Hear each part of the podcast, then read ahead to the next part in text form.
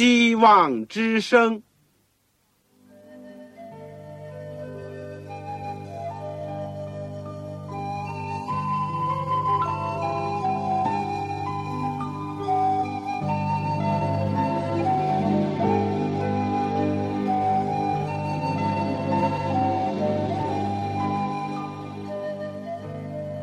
各位听众朋友，各位弟兄姐妹，欢迎您收听信徒培训这个节目。教会的兴旺，不单表现为人数众多，更要求教友的素质好。为了使教会真正达到人丁兴旺，又灵性健壮，希望之声特别为广大的信徒制作了信徒培训这个节目，满足主内同工同道的需要。信徒培训由黄牧师主讲，将有多种课程推出，欢迎弟兄姐妹们踊跃参加。下面我们就把节目时间交给黄牧师。各位亲爱的听众朋友，各位组内的同工同道，你们好，我是旺草。今天我们很高兴又有一次机会可以借着空中的电波一起学习主的圣道。我们今天呢是。这个讲基督生平与教训的第二十九课，论家庭和婚姻，就是耶稣怎么样看待家庭和婚姻的。这个经文呢是在马太福音第十九章第三到十二节。我们在这个研究这一课之前，我们做一个祷告。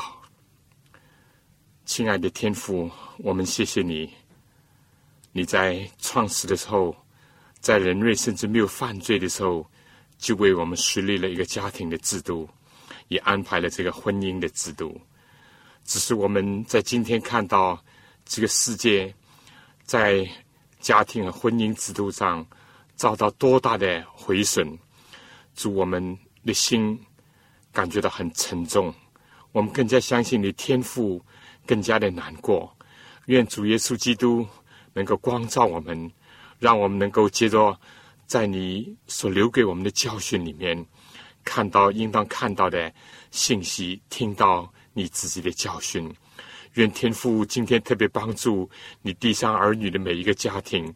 如果我们有什么困难，有什么争执，求主恩待，求主怜悯，也求你帮助许许多多那些不幸的儿童，或者那些被遗弃的人。天父都求你安慰，求你带领，垂听我们的祷告，是奉主耶稣基督的圣名，阿门。耶稣论家庭和婚姻，在耶稣所生活的罗马时代呢，家庭和婚姻已经成为一个严重的问题，离婚率成倍的增加，家庭似乎在解体。奥古斯都大帝呢？凭借着律例和法令，一方面鼓励结婚，另外呢限制离婚，想以此呢来挽救这个江河日下的一个潮流。但由于当时呢道德颓废和宗教生活沦亡，积习已深，任何由政府来实施的措施呢都难以奏效。今天。的光景又怎么样呢？这是值得我们考虑的问题。另外，和耶稣同时的罗马的著名的哲学家、政治领袖，也是悲剧的作家塞内加，他写道：“人离婚是为了再结婚，而结婚呢，又是为了离婚。”时至今日，东西方各国，尤其是美国。自从六十年代所谓的“神死论”和性解放的歪风邪气的影响下，家庭和婚姻的状况实在是令所有的人都感到担忧，而且有人就惊呼：美国是否能够健存，都成为一个问题。今天我如果告诉你们什么统计的资料？比如说，目前单亲的家庭占百分之三十，而在黑人当中竟占百分之六十。那么到了明天呢，又变化了。但是不是变好，而是变得更差了。在一本叫做《古罗马的日常生活》的书中，作者卡可比诺这样讲：第二世纪的罗马，良好的品格已经被损坏了，严父的形象消逝，代之以到处见到道德力薄弱的孩子出现在家庭当中，社会上充斥了。一群被纵惯和宠坏的青少年，他们在娇生惯养以及缺少纲纪和教养的观念的环境当中长大。有些妇女为了担心会损失她的容颜，而放弃了孕育子女；有些妇女不甘于在自己丈夫的身边生活。这种家庭当中的现象，不要说在二十世纪的新罗马、美国出现，同样的在许多发达的国家当中也出现。家庭、婚姻、子女的教育，到处都出现了红灯，而且常常响起了警钟。我们在这一刻呢，要从新约圣经四福音书当中。就是记载耶稣生平和教训的篇幅当中，看一看耶稣对家庭和婚姻的有关的论述。第一，我们讲讲耶稣自己的家庭。耶稣来到世界上，既成为人之子，他也有生生的母亲以及养父，也就是大家所知道的玛利亚和约瑟。玛利亚呢，是一位。蒙上天眷爱的女子，心里尊主为大，临终以主为乐，这样一个谦卑前进的一个女子。而约瑟呢，虽然是做木匠，但圣经称他是一个艺人，一个有原则的人。他相信听从主的命令的人。除了耶稣有亲戚表兄以外，耶稣也有兄弟姐妹。我们看马太福音十三章五十五节，我们就知道了。当时的犹太人，指着耶稣说：“这不是木匠的儿子吗？他母亲不是叫玛利亚吗？他弟兄们不是叫雅各、约西、西门、犹大吗？他妹妹们不都是在我们这里吗？他们有的可能是在耶稣以后为玛利亚所生，有的也可能是约瑟的已经亡故的前妻所生。”但看来，耶稣的兄弟姐妹在他生前呢，并没有相信耶稣是弥赛亚，也没有跟从他，而是维持着犹太教的传统。我们可以参考马太福音十二章四十六到五十节，约翰福音第七章第三到第五节。但是，一般的解经家呢，都认为使徒行传十五章耶路撒冷大会的主席雅各。也就是写新约雅各书的那一位呢，是上述耶稣的兄弟之一，而且按照传说呢，雅各年老的时候，为了信仰主耶稣基督，而在犹太人的手下受害，成为殉道者。而犹大呢，也就是写犹大书的一个作者呢，也是。生长在耶稣这个家庭当中，而我们说，在耶稣的家庭里面，玛利亚是耶稣的第一个教师，约瑟呢是他做劳动的一个指导者，而弟兄姐妹的怀疑不信呢，就成为耶稣信仰上的一个首批的挑战者。由于他的家庭是一个人员众多的家庭。养父是一个木工，又居住在环境不良、民生不佳的拿撒勒镇。耶稣很能够体会家庭教育的一个重要，弟兄姐妹的相互影响、艰苦劳动的滋味，以及分担家务和生计的责任，和环境所给人的磨练和试探等等，耶稣都是非常熟悉的。耶稣虽然在他和天父的关系以及他和玛利亚、约瑟的关系上分得非常的清楚。在听从父母的吩咐和上帝的吩咐，在遵照上帝的时间和人的安排上，耶稣常常保持着原则。但我们也看到，只要不悖于耶稣的身份、使命和天赋上帝的旨意，耶稣总归是很孝顺的，听自己的父母的话语。我们看路加福音第二章四十一到五十一节。约翰福音第二章第一到十一节，甚至于直到他在世界上的生命最后一息的时候，他还是这样。约翰福音十九章二十六、二十七节是一个最明显的一个记载。由于耶稣兄弟姐妹们的怀疑不信，可以想象耶稣心灵当中的痛苦。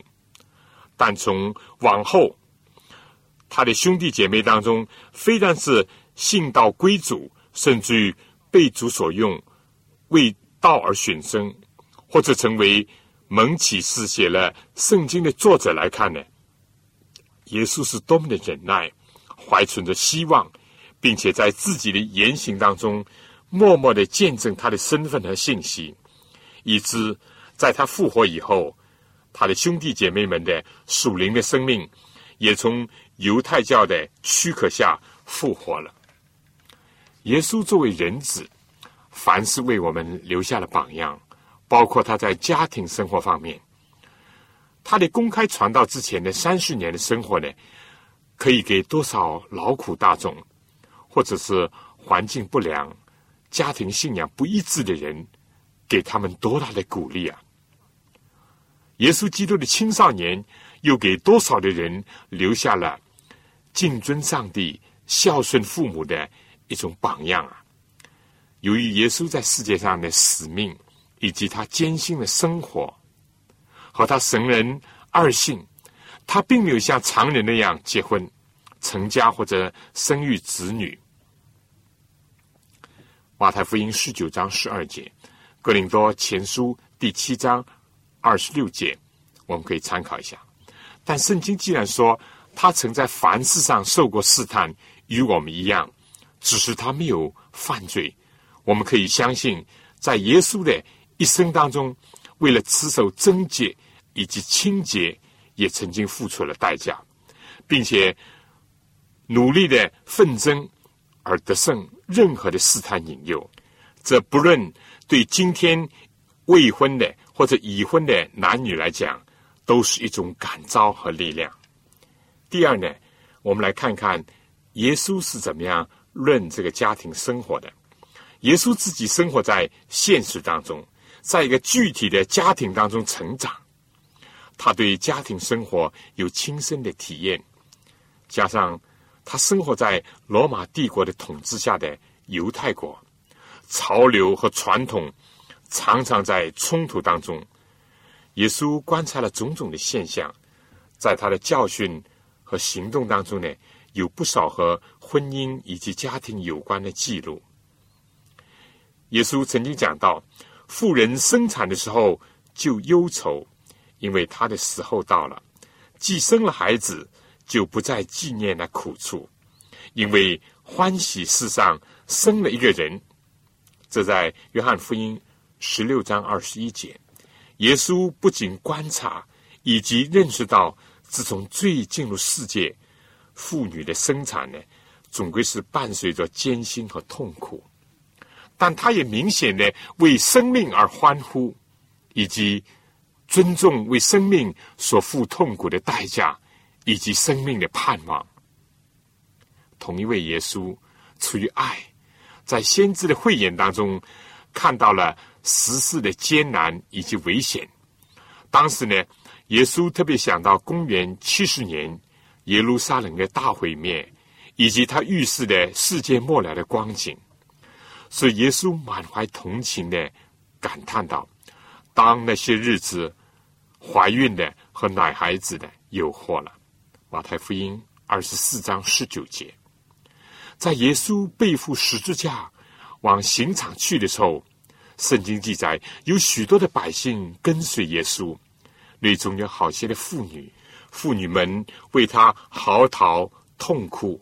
耶稣转身就对他们说：“耶路撒冷的女子，不要为我哭，当为自己和自己的儿女哭，因为日子要到，人必说不生育的和未曾怀胎的、未曾乳养婴孩的有福了。”在这里呢，耶稣又指出，在特殊的时期生存的所有的苦难和一种严肃性，生育。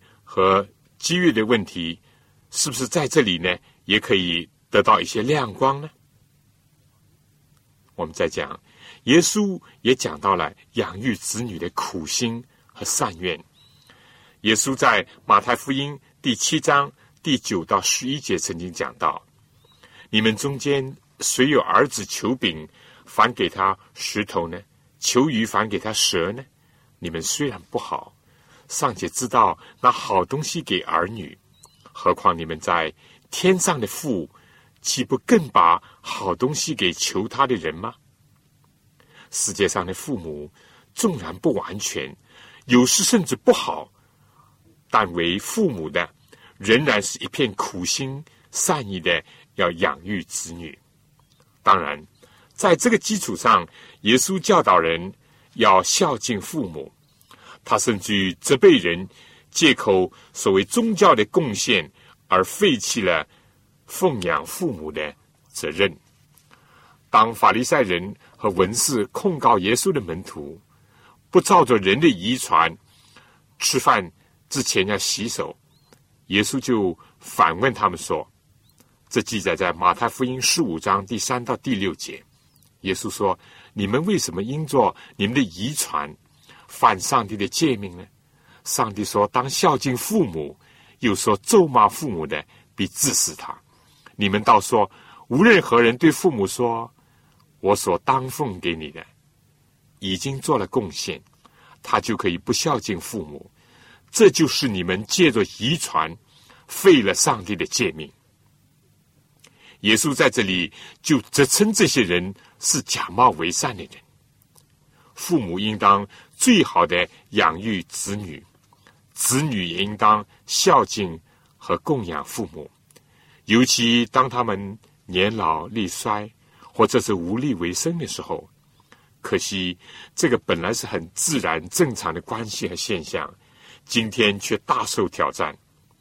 有的父母放弃养育子女的责任，更多作为为人子女的，不顾父母的需要和养育之恩。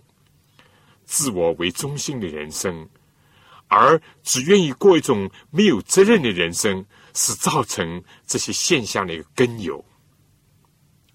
耶稣在路加福音十五章浪子回头的比喻当中，也反映了有些孩子厌烦父亲的劝诫管教，只想着要产业，结果呢，一度成为浪子。还好，后来在痛苦的教育下回头了。而另外一个长子呢，虽然待在家里，但除了无可奈何的在应付工作和不愉快的生活，并没有真正的感受到作为儿子的权利和义务，徒使父亲忧愁。这些都很逼真的反映和写照了家庭生活当中，就是在父母子女的关系当中经常出现的现象和问题。圣经也记载了另外一件事情，在耶稣传道的时候呢，众人当中有一个人对耶稣说：“夫子，请你吩咐我的兄弟和我分开家业。贫困有的时候固然迫使家人分离，但所谓家财产业多了以后呢，却更多的造成不能和睦同居。”耶稣怎么来回答他的要求呢？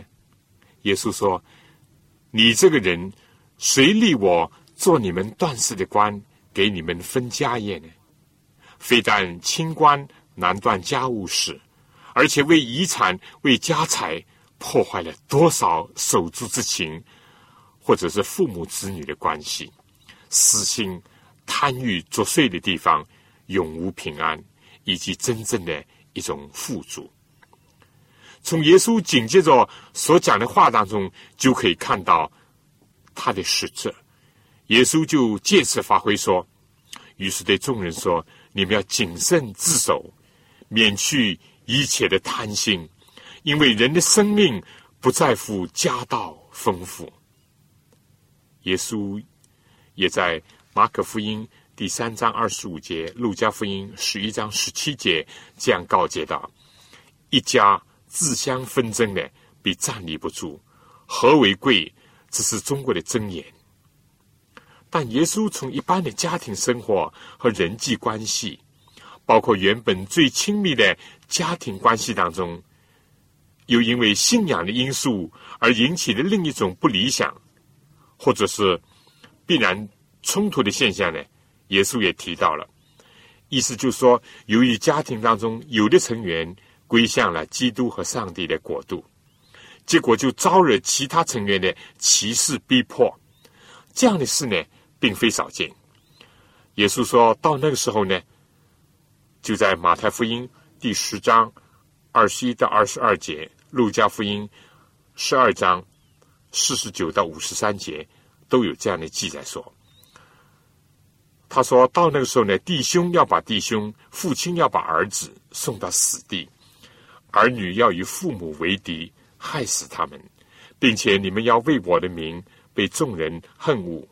唯有忍耐到底的，必然得救。耶稣意识到善恶斗争呢是不可避免的。耶稣是和平的君，传和平的福音，也使人和上帝和好。但另一面呢，耶稣又讲：“我来要把火丢在地上，倘若已经早起来，不也是我愿意的吗？你们以为我来是叫地上太平吗？”我告诉你们，不是，乃是叫人纷争。从今以后，一家五个人要纷争，三个人和两个人相争，两个人和三个人相争，父亲和儿子相争，儿子和父亲相争，母亲和女儿相争，女儿和母亲相争，婆婆和媳妇相争，媳妇和婆婆相争。这是另外一种局面，是痛苦。是不得已的，但为了持守信仰，又不能委曲求全的。在这里，有的时候好像是忠孝，意思就是说忠于上帝和真理；孝呢，就指说听从父母呢，难以两全了。或者有的时候，爱上帝呢，必须要超过爱自己的儿女的现象呢，都可能出现的。家庭生活当中还有一件事情，关于请客吃饭的问题。耶稣针对着当时人的倾向和弊病，在请客吃饭的事情上，似乎明显的教导人不要锦上添花，连礼尚往来都不一定妥当。耶稣说：“你摆设午饭和晚饭，不要请你的朋友、弟兄、亲属。”和富足的邻舍，恐怕他们也请你，你就得了报答。你摆设宴席呢，倒要请那贫穷的、残废的、瘸腿的、瞎眼的，你就有福了，因为他们没有什么可报答你的。到一人复活的时候，你要得着报答。耶稣在请客的事情上，这个革命性的挑战。实在是包含了使主人减少许多不必要的应酬，主妇减少了许多不必要的操劳，相反，能够增加丰富人生意义的，也加惠于真正有需要者的那些宴请的活动。同样呢，在这个双葬的事情上，耶稣也发表了。不是常人说容易理解或者接受的，但又是更为深刻的言论，以及一种真诚的举动。圣经讲到有一次呢，有个门徒对耶稣说：“主啊，容我先回去埋葬我的父亲。”以此为借口呢，就推辞了主的呼召。耶稣就对他说：“任凭死人埋葬他们的死人，你跟从我吧。”耶稣并没有反对埋葬死人，但以此为理由，不去听从主的呼召，积极的去拯救活人，这就是轻重倒置。必死的人在埋葬已死的人的时候，门徒应当争取时间去抢救生灵。当耶稣答应了管会堂的耶罗的要求，去救治他病重而且将亡的女儿的时候呢，他在半路上已经知道了孩子已经死了，但是他仍然继续前往。等到他到了亚罗的家里的时候呢，见许多人哀哭捶胸，因为我们知道当时管会堂呢是一位受人尊重的，就好像今天的堂主任那样。亚罗呢也是一个比较富有的，因为有不少人呢可以用钱去雇一些人来举丧或者哀哭，所谓是职业的哭号手。他们并没有真正的感情或者任何的同情，他们的神情呢都是虚情假意、乱扰乱嚷而已。而这些人呢，反而耻笑耶稣所讲的话，耶稣就把他们撵走。撵走以后呢，就和三个近身的门徒以及亚罗两夫妇呢，就进去，主拉着小女孩的手。使得她从死里复活，而且吩咐她的父母呢，给她东西吃。耶稣在这里表现了一种真诚的感情和关怀，但他并不能悦纳用钱买来的眼泪。从以上的记载当中呢，可以看到耶稣在家庭生活的各个方面所发挥的一些教导。下面呢？我想请大家听一首歌，就是很出名的《甜蜜的家庭》。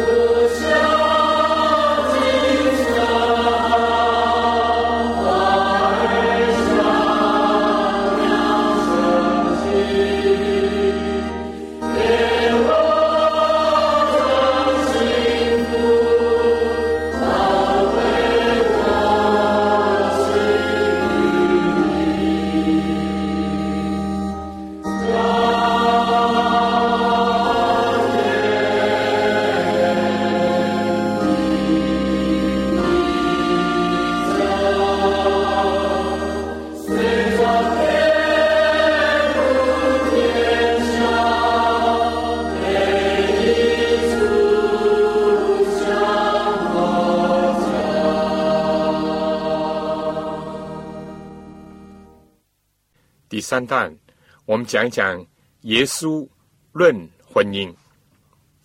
耶稣除了论述到父母子女、婆媳的关系，以及自从婴孩出生到人死亡和家庭当中的宴请宾客，或者是分家产各类的事情以外呢，在婚姻的事情上，包括了对同生、离婚的各方面呢，也给了许多的教训。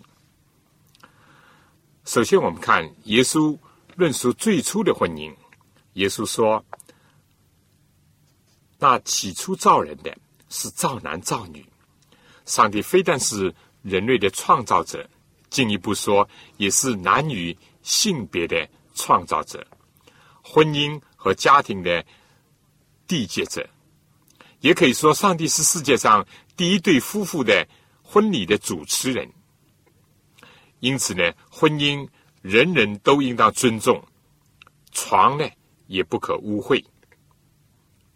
希伯来书十三章第四节，按照圣经创世纪，也就是耶稣所引述的，男和女都是按照上帝的形象造的，都是上帝的儿女，而且是平等的。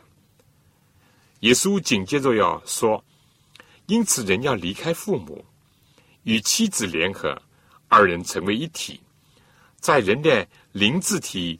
都成熟的时候，并且有了独立生活的基础，以今天来说呢，就是有了经济的能力的时候，人就可以带着父母养育之恩，以及所受到的教导培养，离开父母和配偶呢，组织新的家庭。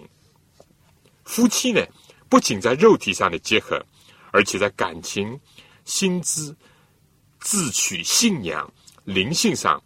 要亲密的合一，正如亚当见到上帝以他的肋骨所造的下巴的时候呢，就说：“这是我骨中之骨，肉中之肉，是连属不能分割的。”耶稣在这里呢，就以婚姻原始的基础上，继续的说道：“既然如此，夫妻不再是两个人，乃是一体了。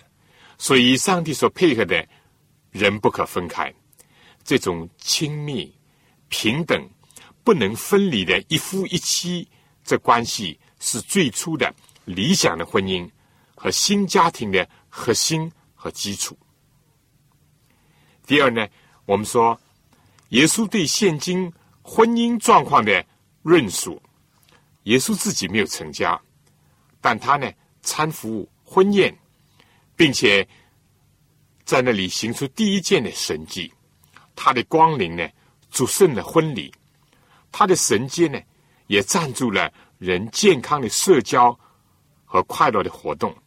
他在比喻当中呢，也多次的提到了婚姻的宴席等等。耶稣提到，第一，有人呢是与生俱来，意思就是说。没有性功能的一些男女，他们有生理的缺陷，而不能够成婚，或者是组织家庭的。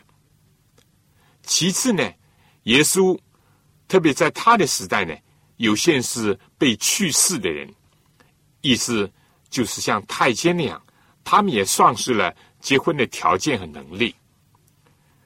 再次呢，耶稣讲到有为天国的缘故。或者是专心致志于事业的缘故，自愿不结婚的，他们并非没有或者丧失了结婚的能力和条件，但他们委身以及奉献给他们所追求、他们所热爱的信仰、事业或者学问，他们宁愿过一种独身的生活。这个和因为没有机遇或者是找不到合适的对象。或者没有经济能力等等，而成为光生汉和老处女呢？不同。但不论是与生俱来、丧失结婚能力，或者后天人为造成不能成家的孤独者，都是值得同情的。而为信仰事业的缘故放弃结婚的人呢，也是应当受到尊重的，甚至于是令人敬佩的。虽然在通常以及正常的情况下，男大当婚，女大当嫁，是上帝原先对人的一个旨意，但是在纵观人类婚姻和家庭史的时候呢，我们就发现曾经出现过偏离了上帝原来为了人的生理、心理、品德、社交以及灵性的需要所设立的一夫一妻。以及男女平等的这样一种家庭制度和婚姻关系，结果呢，为男女本人双方、为下一代、为社会、民族、国家甚至世界呢，带来了负面的影响。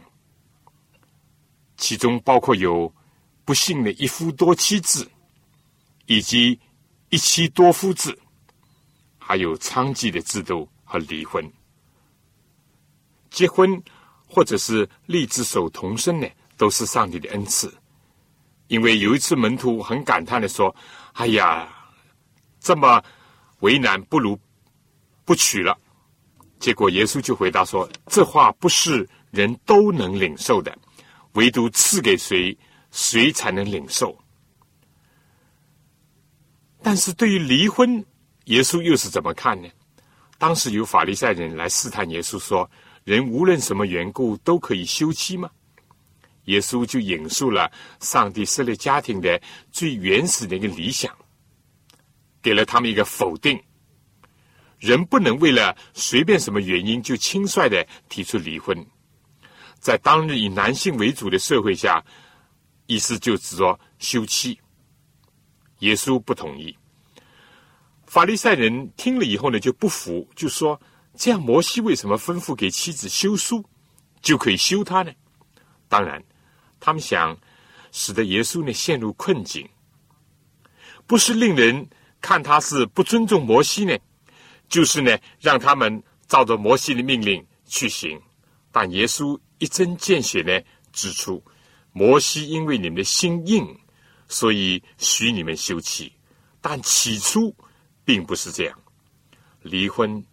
几或是给了离婚证明，也不是上帝原先的旨意，因为人的心灵刚硬、坚持己意，上帝才借着摩西予以允许休妻，并且呢，很慎重的表明一定要有休书。人的硬心并不能改变上帝的心意，所有强求的事物，即或予以许可，也无不带来痛苦。正像一度上帝容忍了先祖亚伯拉罕、雅各等人的多妻，但没有一个例外，他们都伴随了许多的埋怨、纷争和痛苦。同样的，离婚，即或所谓合法的离婚，也仍然是人生最大的遗憾之一。罗马时代，我们前面已经讲过了，离婚的现象已经是增长的非常的厉害。但比起今天的西方国家来说呢，真是小巫见大巫了，不可同日而语。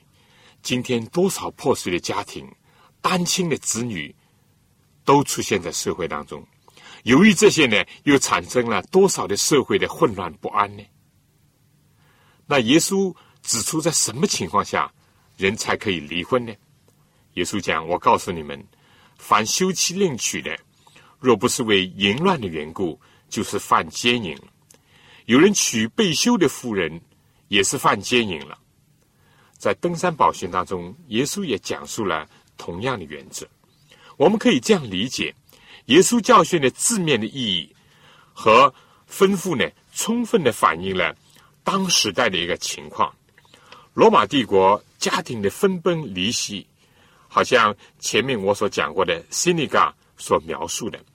结婚为了离婚，离婚为了结婚，实质是在合法的婚姻的幌子下结成了非法的关系，过淫乱的生活，满足自私邪僻的欲望。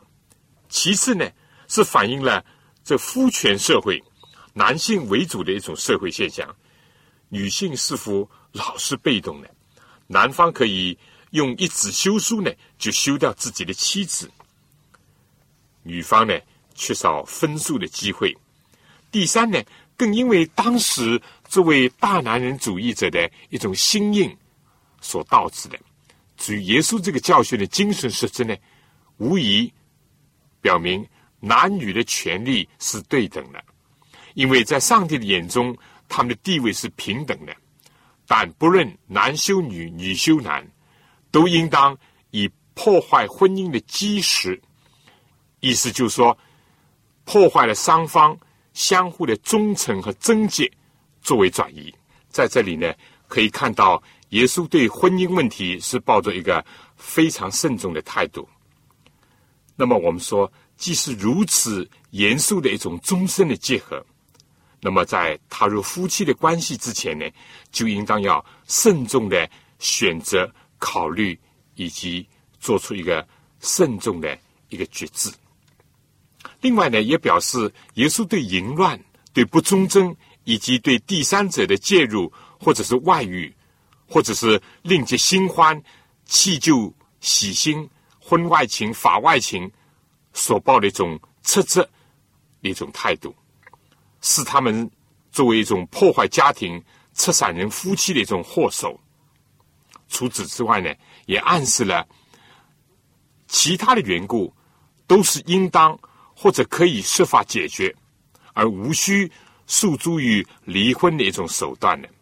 最后，就是因为男女一方或者双方有不贞洁或者淫乱的行为，仍然要妥善的。严正的去处理它，绝不能像当时的社会用修书一纸来遮掩伪装的罪恶，或者是遮掩了痛苦的眼泪。也不要像今天美国的 Reno 或者拉斯维加那样，当天离婚，当天就可以结婚，走出离婚场就踏上了红地毡，或者像有人结婚离婚超过十次。以上把婚姻看作儿戏，在圣经的亮光当中，甚至于犯罪跌倒的一方，如果真能够悔改自己的不贞洁的行为，仍然可以得蒙宽恕，以及重新的被接纳，这个可能性是存在的。在破坏了作为婚姻最神圣的相互的信任以及委身的事实上呢，可以。允许通过法律的途径，在当时就是以休书，在今天就是以离婚证来离婚。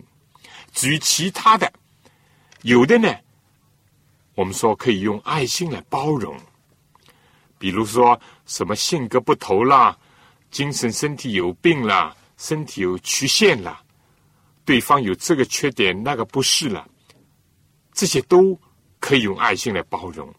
有的呢可以暂时分居，比如遇到虐待或者是斗殴的时候；而有些个案呢，在今天的民事法庭或者婚姻法上可以获得批准，但是是不是在上帝将来大日审判和自己良心的法庭上能不能站立或者通得过呢？这就是必须要很慎重的思考的问题。在耶稣。所生活的罗马时代和犹太的社会当中，妇女地位呢，像今天不少的地区或者国家那样，仍然是比较低下的。离婚的妇女呢，往往处在更不利的地位，犯错的更容易滑坡，就是无辜以及被误解错断的呢，也可能掉入火坑，或者终身被人怀疑和歧视。圣经记载。耶稣的养父约瑟是个异人，是个有原则的人。如果玛利亚真是由于没有嫁娶就和别人发生肉体的关系，结果就怀孕的话，约瑟将不考虑迎娶她。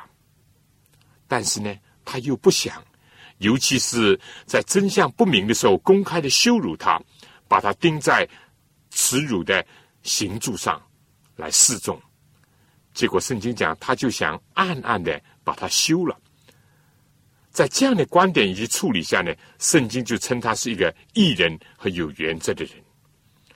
耶稣在成长的过程当中，曾经屡屡的听见犹太人的怀疑、揣测、毁谤、中伤，以及他母亲由此而受到的心灵的痛苦和创伤。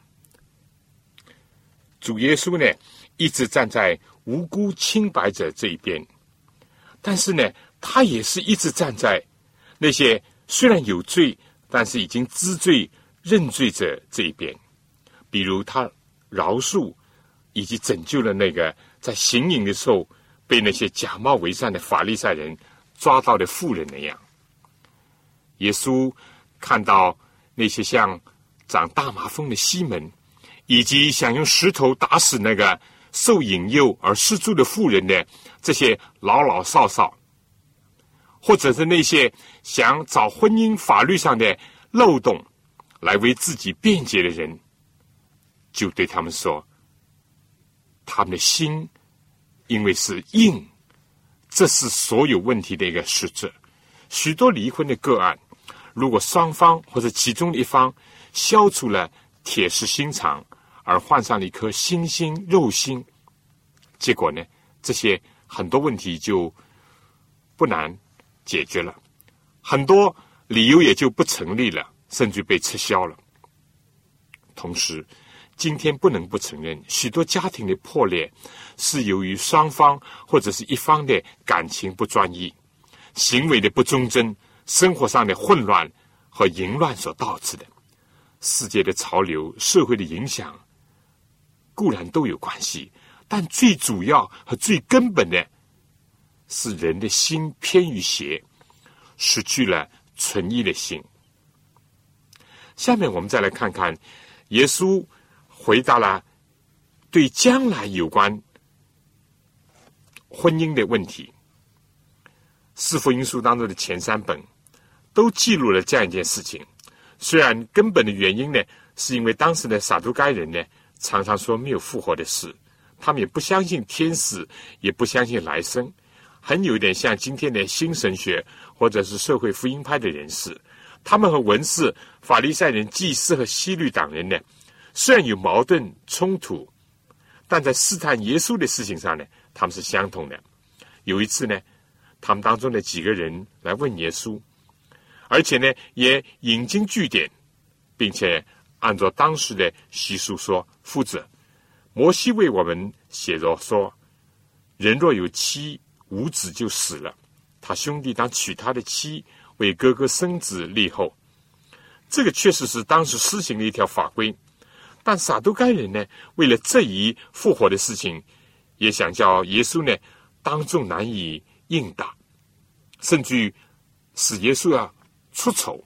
他们就故意的，就好像日后的经验主义哲学者，他们在讨论针尖上到底有几个天使可以跳舞那样，造出这样一个离奇的问题。他们问耶稣说：“有弟兄七个人。”第一个娶了妻，没有孩子死了；第二个、第三个也娶过她，那七个人都娶过她，没有留下孩子就死了。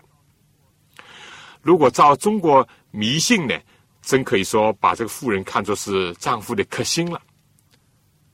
这些撒都该人最后就说：最后呢，妇人也死了。撒都该人呢，以为是聪明，就在这样的假设上呢。追问一个问题，他说：“当复活的时候，他是哪一个的人的妻子呢？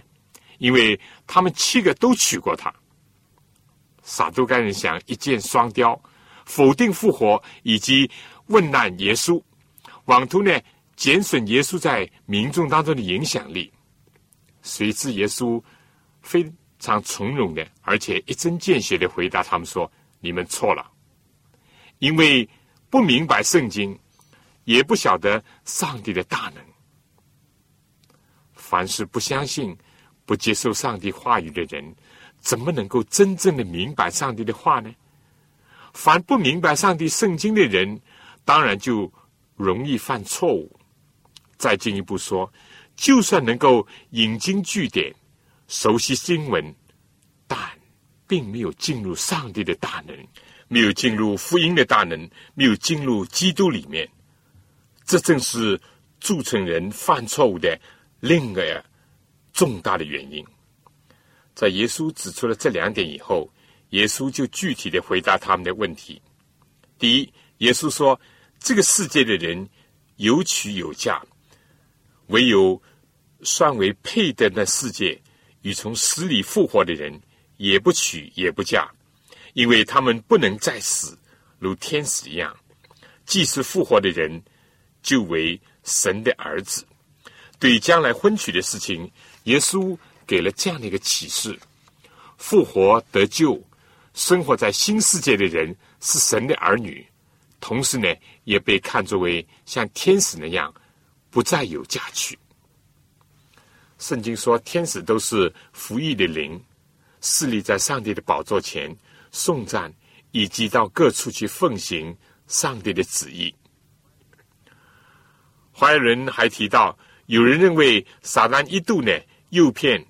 以及拖倒了天上三分之一的天使，日后呢，就要从世界上被赎的民中要补充他们所有的一切。圣经没有说到废止以往在世界上已经形成的家庭关系，只是说呢，不再有新的婚娶。所有得救复活的人呢，将在上帝面前进入一种新的关系。而且永不再有死亡的阻隔。生命记二十九章二十九节说：“隐秘的事属耶和华上帝，但明显的是属我们和我们的子孙。目前我们所能得到的启示，或者所能领受的，就是这些。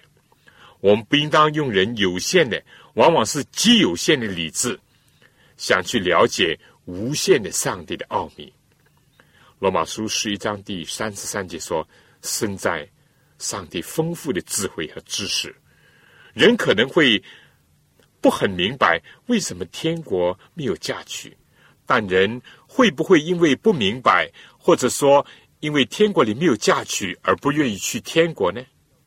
地狱，不要说没有嫁娶，就连生命一切都不存在，何况多少的家庭和婚姻？”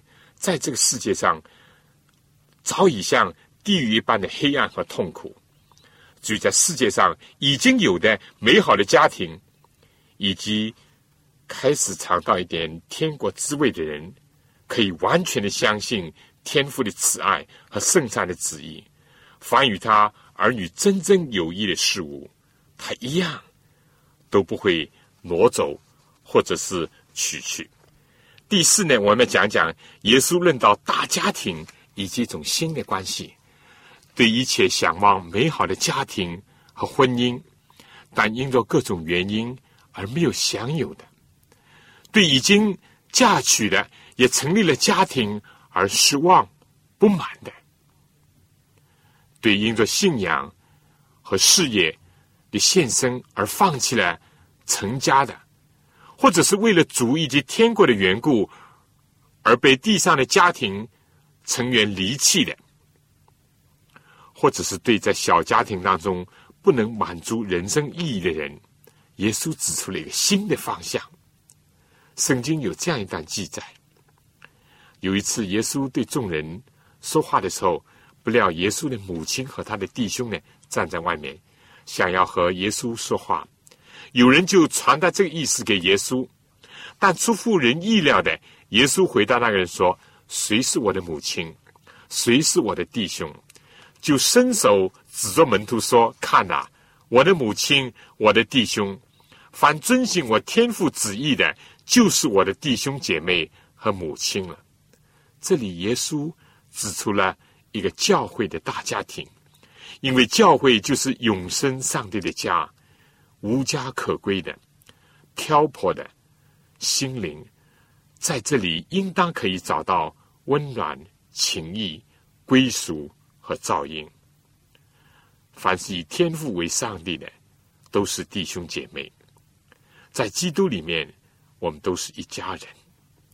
在另外一个场合，耶稣又应许说：“凡为我的名撇下房屋。”或是弟兄姐妹、父亲母亲、妻子儿女、田地的，不要得着百倍，并且承受永生。一个人突破了小家庭的羁绊，或者是障碍，而投身在世界大家庭，或者是上帝的家中，也就是教会的事业当中，都可以预期有更广泛的人际关系和更深的团契当中去。小结一下。